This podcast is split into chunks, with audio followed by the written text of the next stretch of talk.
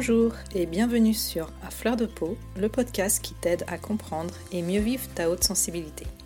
Je suis Pascaline Michon, photographe hypersensible, et à travers ce podcast, je te partage les outils et les clés qui m'ont aidé à mieux me connaître pour enfin accepter ma singularité et la considérer plutôt comme une force que comme une faiblesse.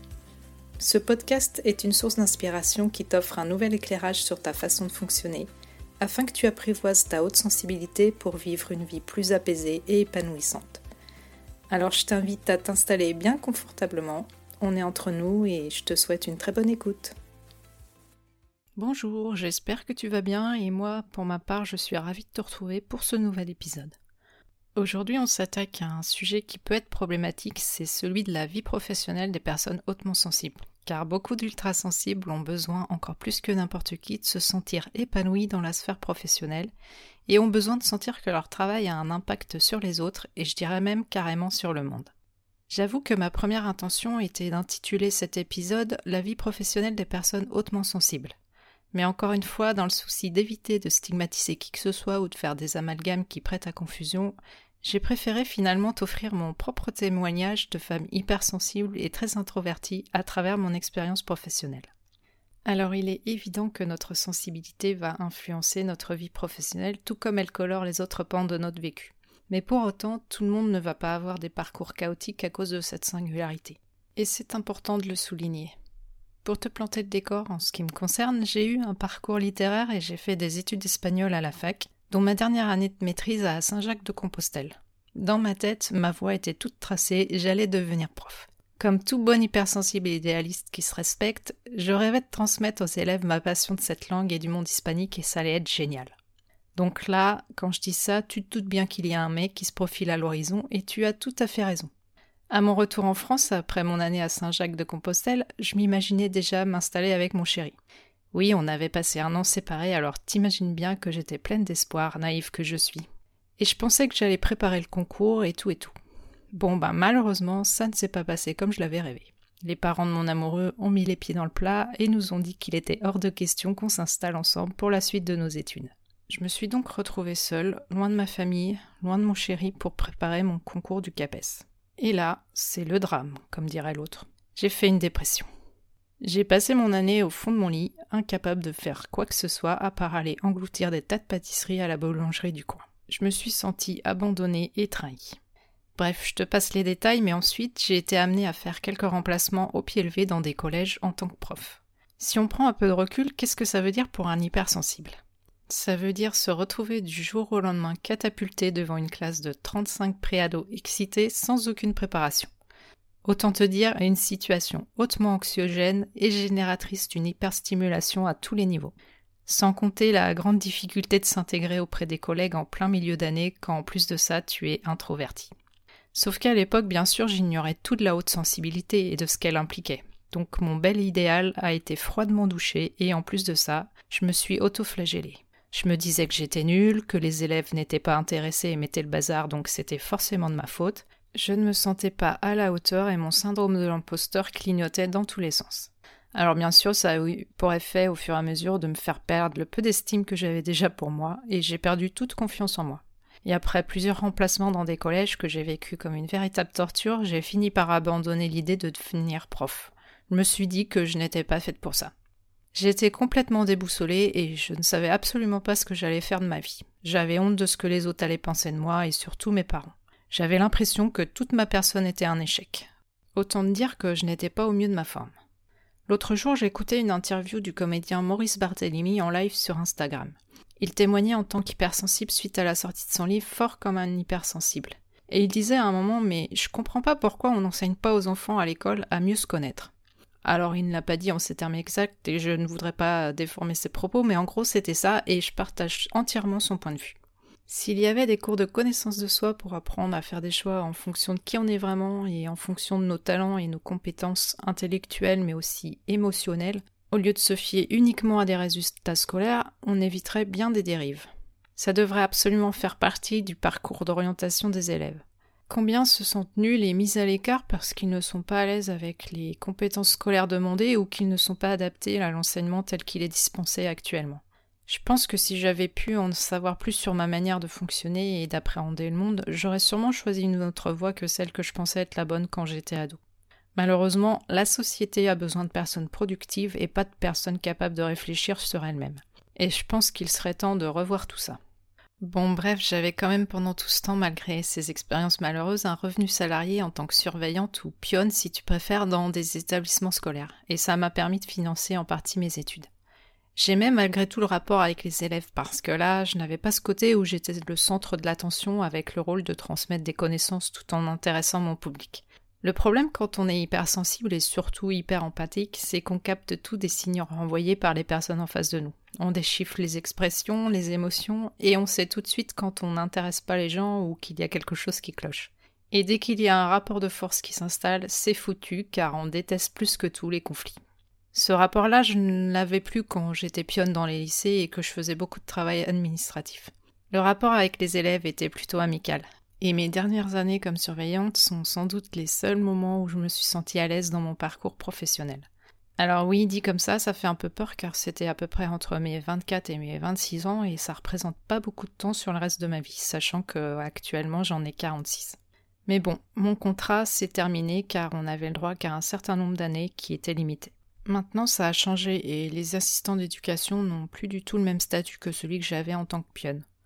Entre-temps, je m'étais aussi installée avec mon chéri et nous avons eu nos enfants, en tout cas les deux premiers. Après ça, j'ai tenté d'être documentaliste, aussi en milieu scolaire. Moi, j'adore les livres, j'adore lire et être entourée de bouquins, pour moi, c'est le bonheur. Tu vas me dire encore en milieu scolaire, mais pourquoi s'acharner si tu ne supportes pas ça? Eh bien, je ne vais pas te mentir, tout simplement pour les vacances. Parce qu'avant tout, tout ce dont j'avais toujours rêvé depuis longtemps, c'était de fonder une famille, et pour moi, sacrifier mes enfants à mon travail, c'était inconcevable. J'ai ce besoin d'être présente pour eux, de les soutenir quand ils en ont besoin. Et en plus, mon mari étant lui aussi enseignant, c'était quand même plus pratique. Alors, je ne sais pas ce que toi tu en penses, mais de nos jours, c'est plutôt mal vu de dire que tout ce dont on rêve, c'est d'élever ses enfants. C'est vraiment perçu comme un manque d'ambition. J'étais donc une fois de plus tiraillée entre ce besoin profond et ce sentiment d'obligation de participer à la, contribution financière du foyer. Et ça créait une profonde insécurité chez moi. J'allais travailler tous les jours avec une boule au ventre.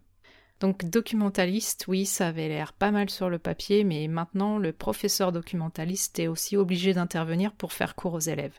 Et des cours de documentation, le truc dont les élèves sont friands, t'imagines bien. Donc moi, je kiffais le côté administratif, la gestion des livres et des revues, le, contact pardon, informel avec les élèves. Mais dès que je devais donner un cours, j'étais en panique totale avec des grosses bouffées d'angoisse. Et finalement, je me retrouvais confrontée au même problème. Et comme en plus je faisais des remplacements, j'étais amenée à faire beaucoup de routes parce que je n'avais pas forcément de poste près de chez moi. Alors la fatigue s'accumulait avec le stress et l'angoisse et la culpabilité de ne pas être présente pour mes enfants. Donc de nouveau, j'étais dans la spirale infernale du dénigrement de moi-même. Je me disais mais comment font les autres? Pourquoi je n'arrive pas à m'adapter? C'est quoi mon problème? Je ne suis pas normale, bref. Je n'étais bien que quand j'étais chez moi, avec mes enfants et mon mari, dans ma bulle en somme. Cette situation, tu t'en doutes, était extrêmement difficile à vivre pour moi. J'étais en permanence dans une espèce d'état dépressif et j'attendais que le temps passe.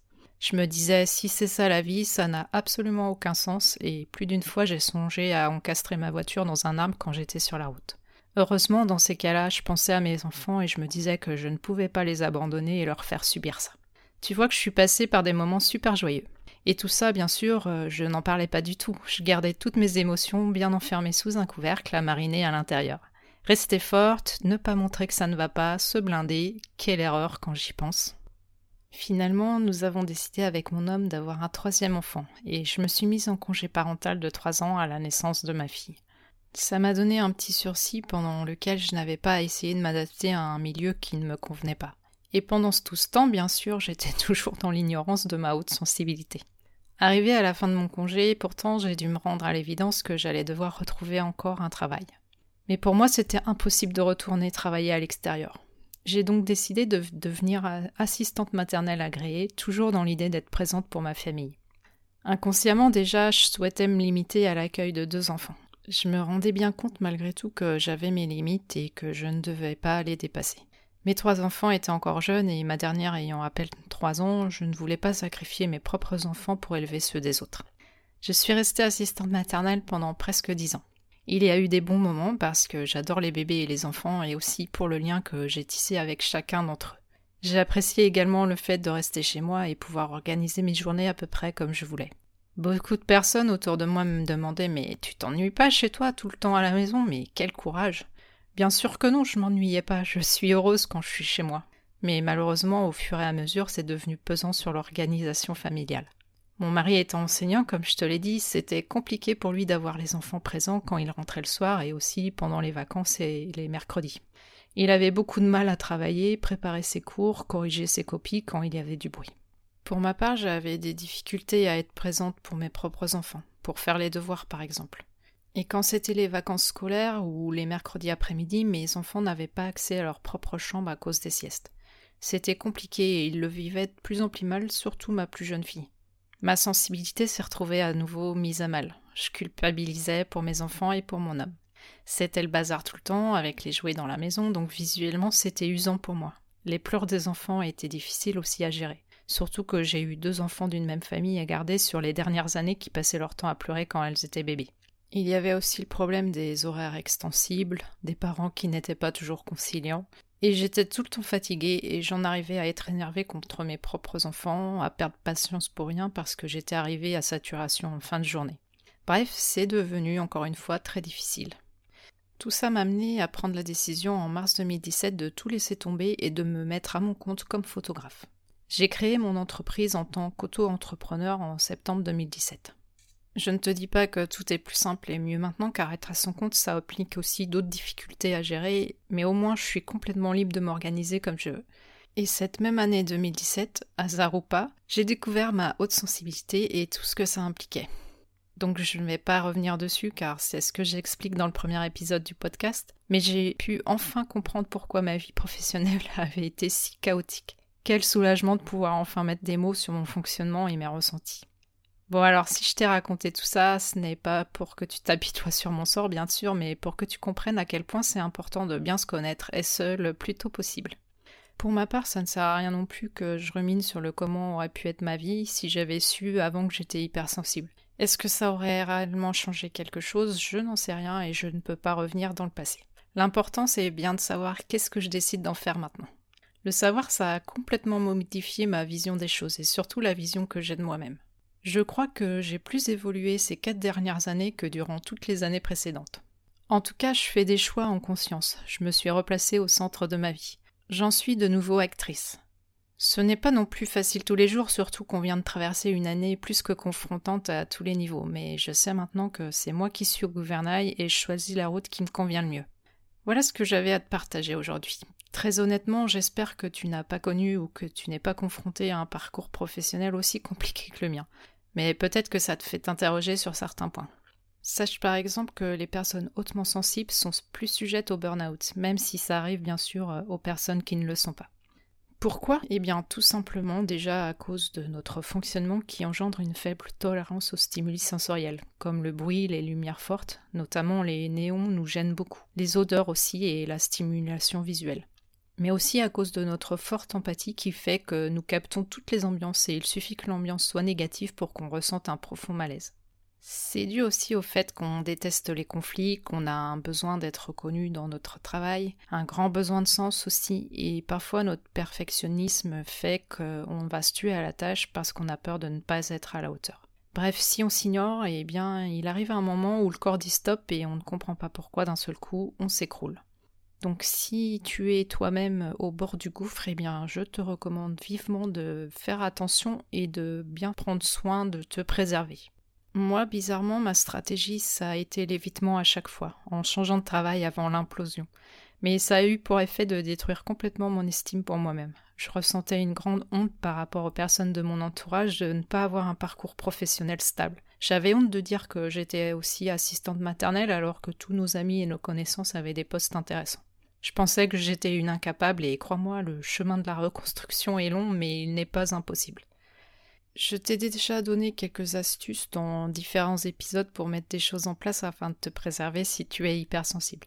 Et si tu as envie de creuser un peu plus le sujet par rapport au travail, euh, je te recommande le livre de Saverio Tomasella, Ultra sensible au travail.